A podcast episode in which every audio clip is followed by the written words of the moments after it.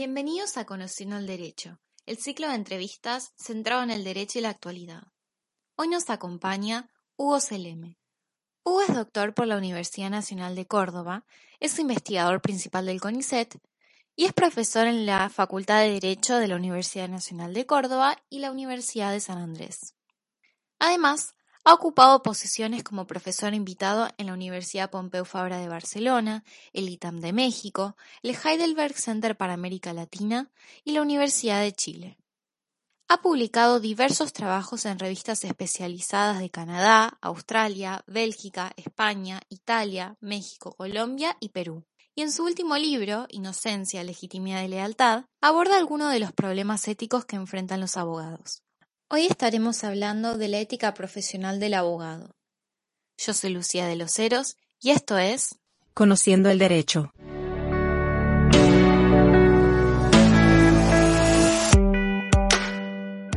Bueno, muchísimas gracias Hugo por encontrarte hoy conmigo y por concederme esta entrevista. gracias Lucía, un gusto ahí participar de este nuevo emprendimiento de la universidad.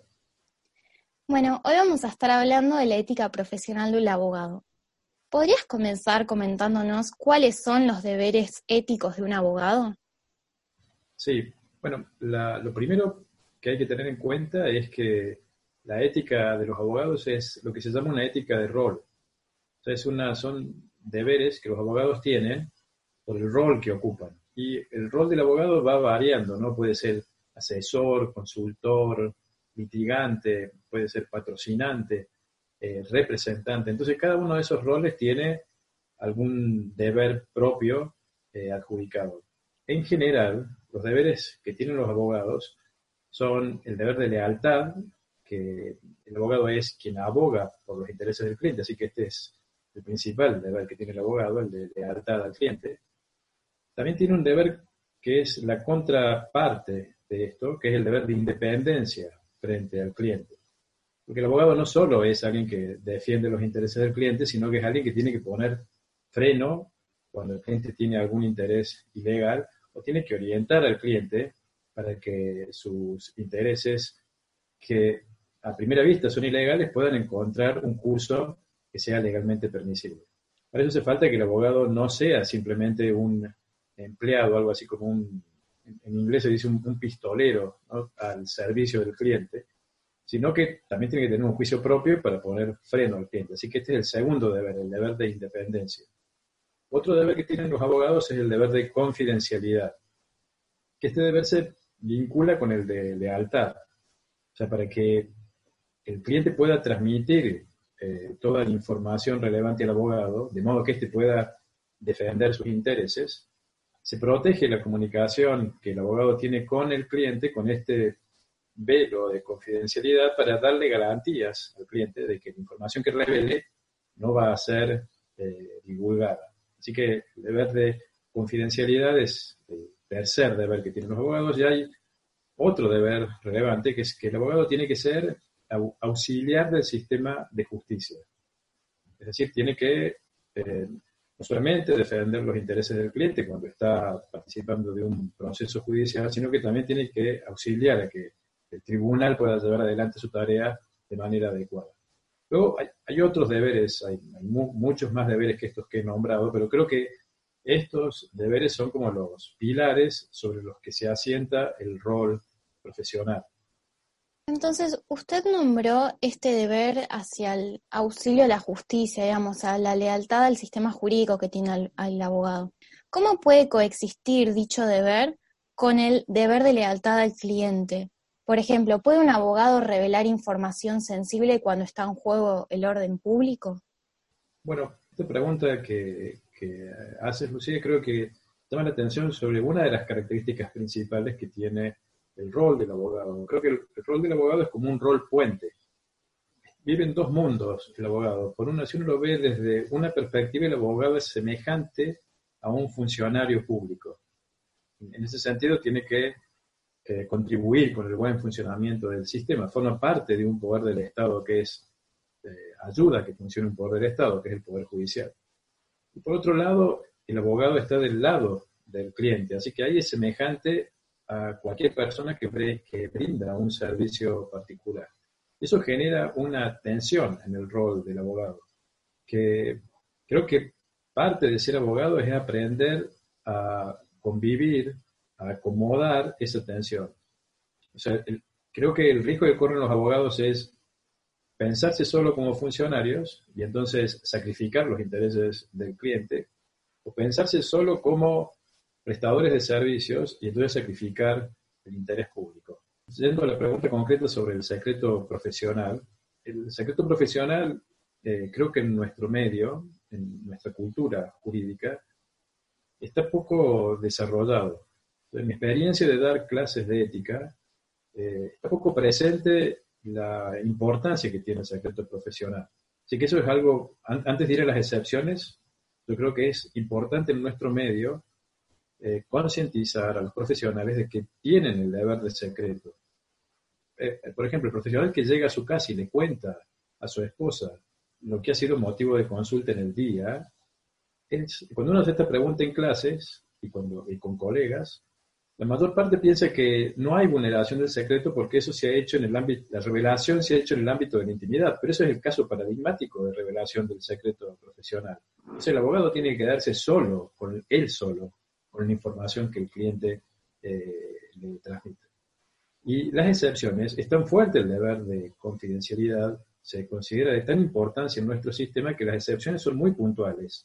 Una es la que que señalaba en la pregunta, ¿no? Cuando está en, riesgo la vida, la integridad física de otra persona y el único modo de salvar a esta persona es revelar información confidencial, entonces el abogado puede hacerlo.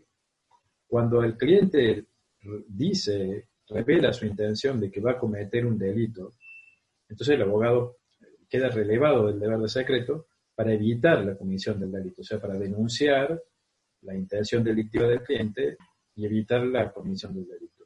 Esto solo funciona con delitos futuros, obviamente. O sea, si el cliente cuenta que ha cometido un delito pasado, obviamente el abogado tiene el deber de guardar el secreto. Salvo que esta es una excepción introducida en las Model Rules de la ABA, de americana, salvo que para la comisión del delito, por ejemplo, un delito económico pasado, hayan sido utilizados los servicios del propio abogado en, ese caso el abogado queda relevado del deber de confidencialidad y puede eh, denunciar a, su cliente. O sea que una regla que habría que tener en cuenta es que el deber de secreto no incluye los delitos futuros. O sea, si por ejemplo, si un cliente viene y me dice que quiere hacer un tipo de ingeniería fiscal para evadir los tributos que debe pagar en Argentina, por ejemplo, crear una empresa offshore, por supuesto que el abogado primero no debe prestar asistencia a la conducta delictiva del cliente y segundo, la información que el cliente le está brindando de que va a cometer un acto delictivo no está protegida por el deber de secreto. O sea, los abogados no deben ser cómplices de conductas delictivas. ¿Y a partir de cuándo es que se origina este deber de secreto? Bueno, primero descartemos una idea extendida, que es que los deberes profesionales comienzan cuando comienza la relación abogado-cliente, es decir, cuando se celebra el contrato que da inicio a la relación. Eso, es falso, ¿no? los deberes profesionales comienzan desde el primer momento que el abogado tiene contacto con un cliente potencial. Es decir, desde el primer momento que una persona se acerca al estudio del abogado buscando sus servicios y les revela información del caso, para, ver si el abogado va a tomar los servicios o no. Desde ese primer momento, la información brindada al abogado está protegida por el, eh, el deber de confidencialidad. Así que los abogados tienen deberes en relación con personas que todavía no son sus clientes y que quizás nunca sean sus clientes. Pero lo mismo tienen el deber de no revelar la información que en ocasión de eh, contratar sus servicios profesionales el cliente potencial les brindó aún si luego terminan no siendo su cliente. Imaginemos entonces el caso en que realizamos una consulta con un potencial cliente que termina por no contratar con nuestro estudio jurídico. Y luego contratamos con un cliente que es competidor directo con nuestro potencial cliente. ¿Habría algún tipo de conflicto de interés? Sí, ese sería un, caso eh, claro de conflicto de interés. Cuando digo claro, no es que sea claro de vuelta en nuestro medio. En nuestro medio, el tema de los conflictos de intereses también ha sido poco desarrollado, ya hay poca sensibilidad en nuestra cultura jurídica para el conflicto.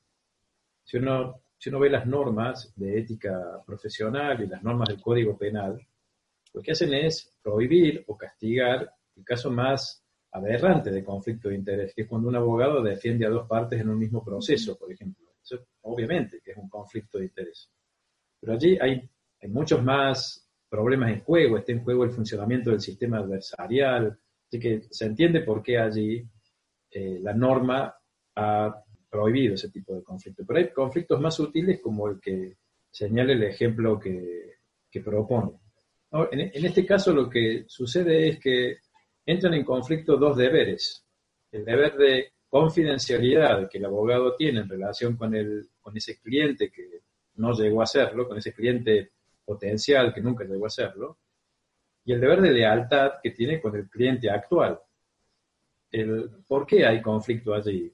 Porque para defender los intereses de su cliente actual, es posible que el abogado se sienta tentado a utilizar la información que el cliente potencial le reveló, vulnerando el deber de confidencialidad. Para, para evitar ese riesgo de vulneración de deberes que están en pugna, es que existe el deber de evitar los conflictos de intereses. Evitar poner, el abogado debe evitar ponerse en situaciones donde dos deberes, como el de confidencialidad a un cliente y el de lealtad a otro cliente, se encuentren en pugna, de modo que no puedan ser satisfechos a la vez. Esa es justamente la justificación, las reglas que regulan los conflictos de intereses. ¿Y qué mecanismos tenemos para poder evitarlo? ¿Cómo podemos evaluar y sopesar estas dos cuestiones y establecer un mecanismo como automático de detección de conflicto de intereses? Bueno, lo primero es que los eh, que deben hacer los estudios, que tienen un, gran volumen de clientes, es llevar un registro de todos los clientes que tienen. A, menos que se lleve un registro, es, es muy difícil identificar si un nuevo cliente tiene algún interés adverso con un cliente que ya el estudio esté representando. Así que esa es una Primera buena práctica. Eh, la segunda buena práctica es em, destinar ciertos abogados a que sean la primera línea de contacto del estudio con los clientes potenciales. Eso evita algo, que es que el conflicto de interés se propague a todos los abogados de, que forman parte de ese estudio jurídico. Entonces, tener esta primera línea de abogados que atiende a los clientes potenciales los filtra, ¿no? y dice, bueno, con estos vamos a establecer relación, con estos no, lo que, lo que permite es que el resto de los abogados no quede inhabilitado para tomar causas en los cuales los intereses del cliente sean adversos a los de esos clientes potenciales. Para que eso suceda, para que esta primera línea de abogados sirva como una barrera para evitar los conflictos de intereses, es necesario establecer unos mecanismos que se llaman mecanismos de, tiene un nombre extraño que viene de un anglosajón, muralla china o pantalla, que simplemente lo que hacen es evitar que la información pase de esos primeros abogados, esa primera línea de abogados al resto.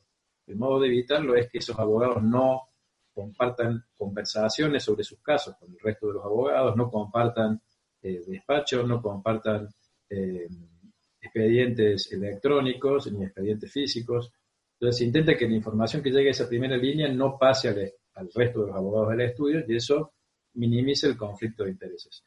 En algunos casos, la única solución del conflicto de interés es abandonar la relación profesional. Y eso es también importante tenerlo en claro. Por ejemplo, si el abogado entabla una relación amorosa con, su cliente, eso es un caso de conflicto de interés. Eh, ¿Cuál es el modo de resolver este conflicto de interés? Debe dejar de ser el abogado de esa persona. No, no hay otra posibilidad de solucionar este conflicto. Así que en algunos casos los abogados tienen que tener presente que el único modo de, evitar el conflicto es extinguir la relación. ¿Qué sucede cuando el conflicto de interés se da entre el abogado y el propio cliente?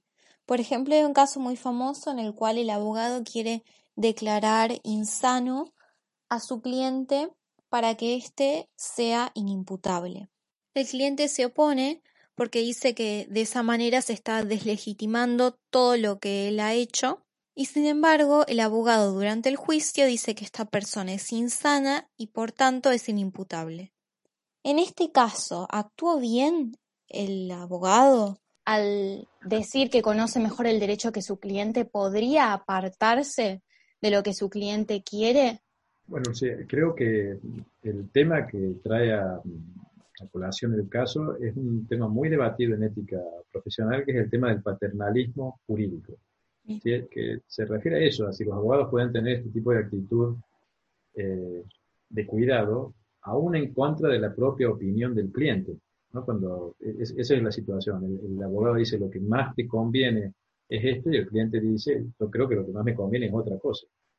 Si entiendo bien el caso, es semejante al caso de al caso Kaczynski, ¿no? Al caso de una bomber, donde eh, si, si él decía que era eh, insano, eso hacía que todo su manifiesto quedase sin sentido, porque era, el manifiesto de un loco. Entonces justamente Kaczynski dice esto, ¿no? yo no quiero ir por la, por la estrategia de declararme insano, porque eso hace que mi vida pierda eh, sentido. He dedicado mi vida a luchar en contra de la sociedad tecnológica, he hecho manifiesto en contra de esto y ahora voy a decir que estoy loco. Esto hace que toda mi existencia carezca de sentido. Bueno, ahí creo que hay dos puntos. Primero, si, en, si el abogado en verdad cree que está loco, que es insano, perdón, dicho vulgarmente lo loco, o eh, si el abogado está dispuesto a mentir como una estrategia legal. Si el abogado está dispuesto a mentir como una estrategia legal, ese no es un problema de paternalismo, es una vulneración a un deber que tienen los abogados, que es el deber de veracidad. Así que, por supuesto que el abogado no puede mentir diciendo que su cliente es insano cuando él sabe que no lo es. El, caso interesante es cuando el abogado sí cree que es insano, pero el cliente dice que no. El cliente dice, yo no, no, estoy loco. ¿Qué, debe, ¿Qué debe hacer aquí el abogado? Bueno, este realmente es un tema problemático. ¿no? Eh, una alternativa es que se ponga un abogado, que el abogado diga que esta persona está insana y se ponga un curador ad ¿no? Alguien, un abogado, eh, porque ahora tienen intereses contrapuestos el propio abogado con el cliente. Así que e-, esa es una alternativa.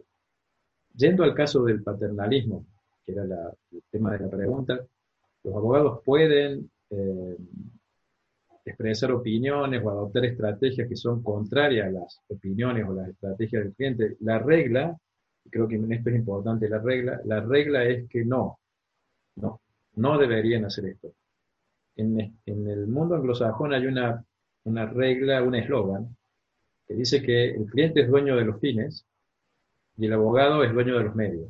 O sea, quien decide los medios que se van a utilizar en el proceso es el abogado. Y el cliente dice qué es lo que quiere lograr en el proceso. creo que eso es demasiado simple. De hecho, está es muy debatida aún en el mundo anglosajón.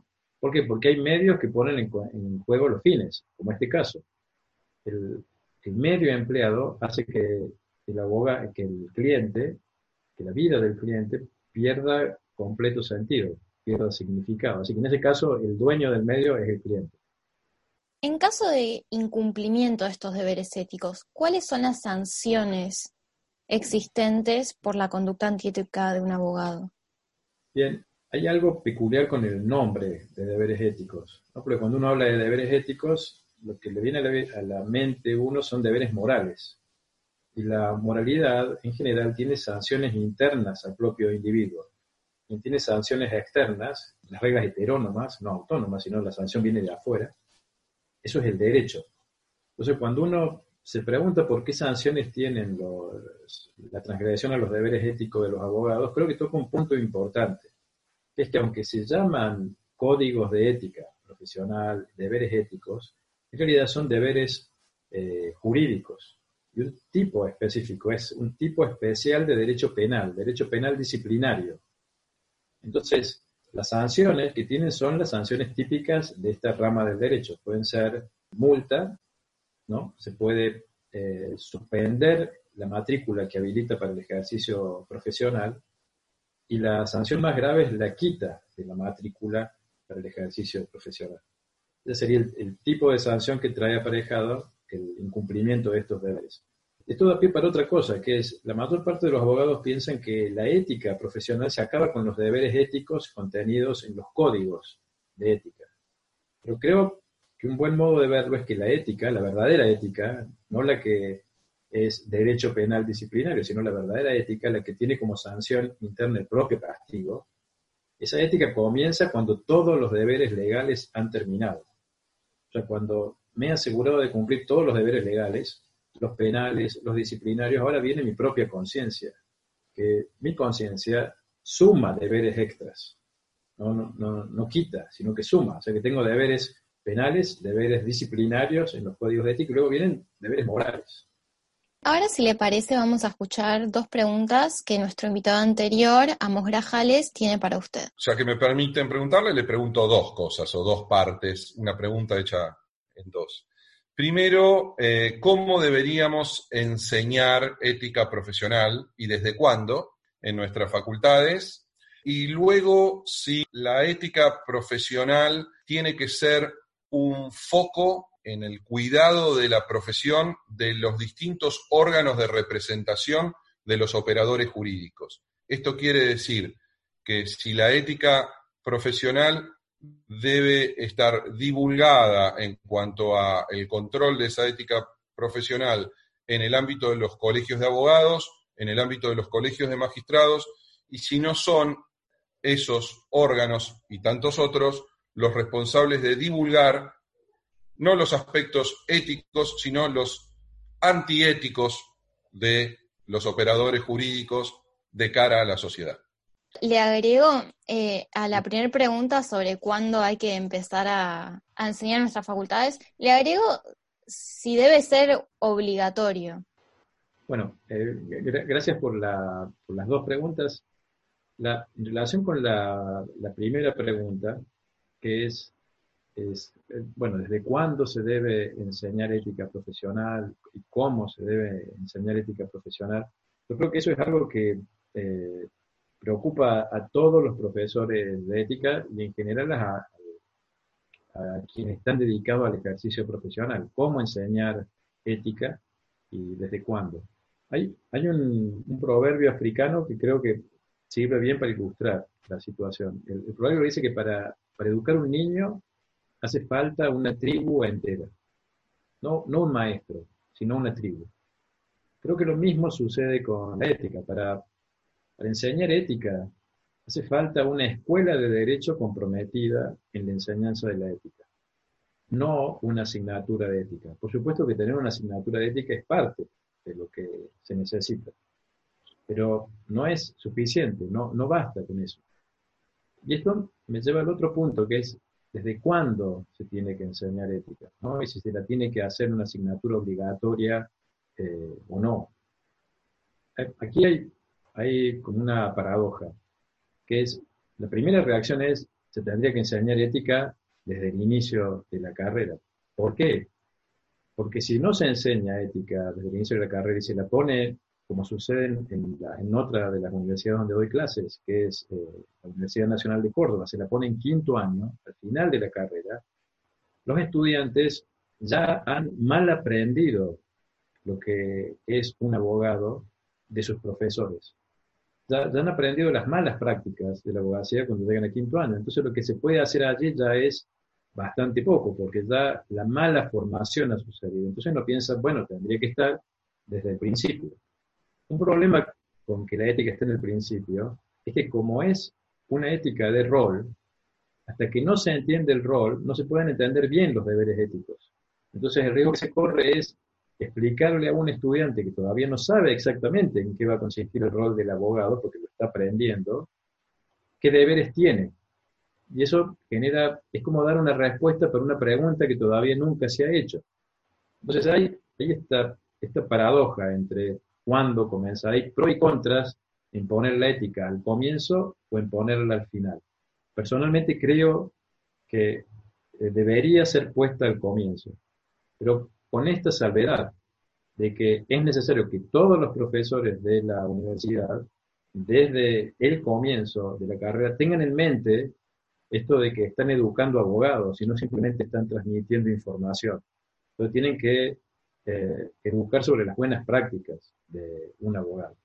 Finalmente esto creo que también da una pista de lo que pienso sobre la obligatoriedad de la enseñanza de ética. Por supuesto que tiene que ser eh, obligatoria.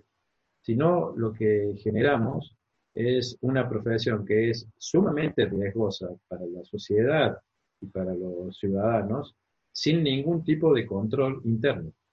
O sea, los, abogados sin formación ética salen a ejercer la profesión sin ningún tipo de límite. Así que es muy importante eh, hacer que incorporen los límites que tiene el ejercicio profesión.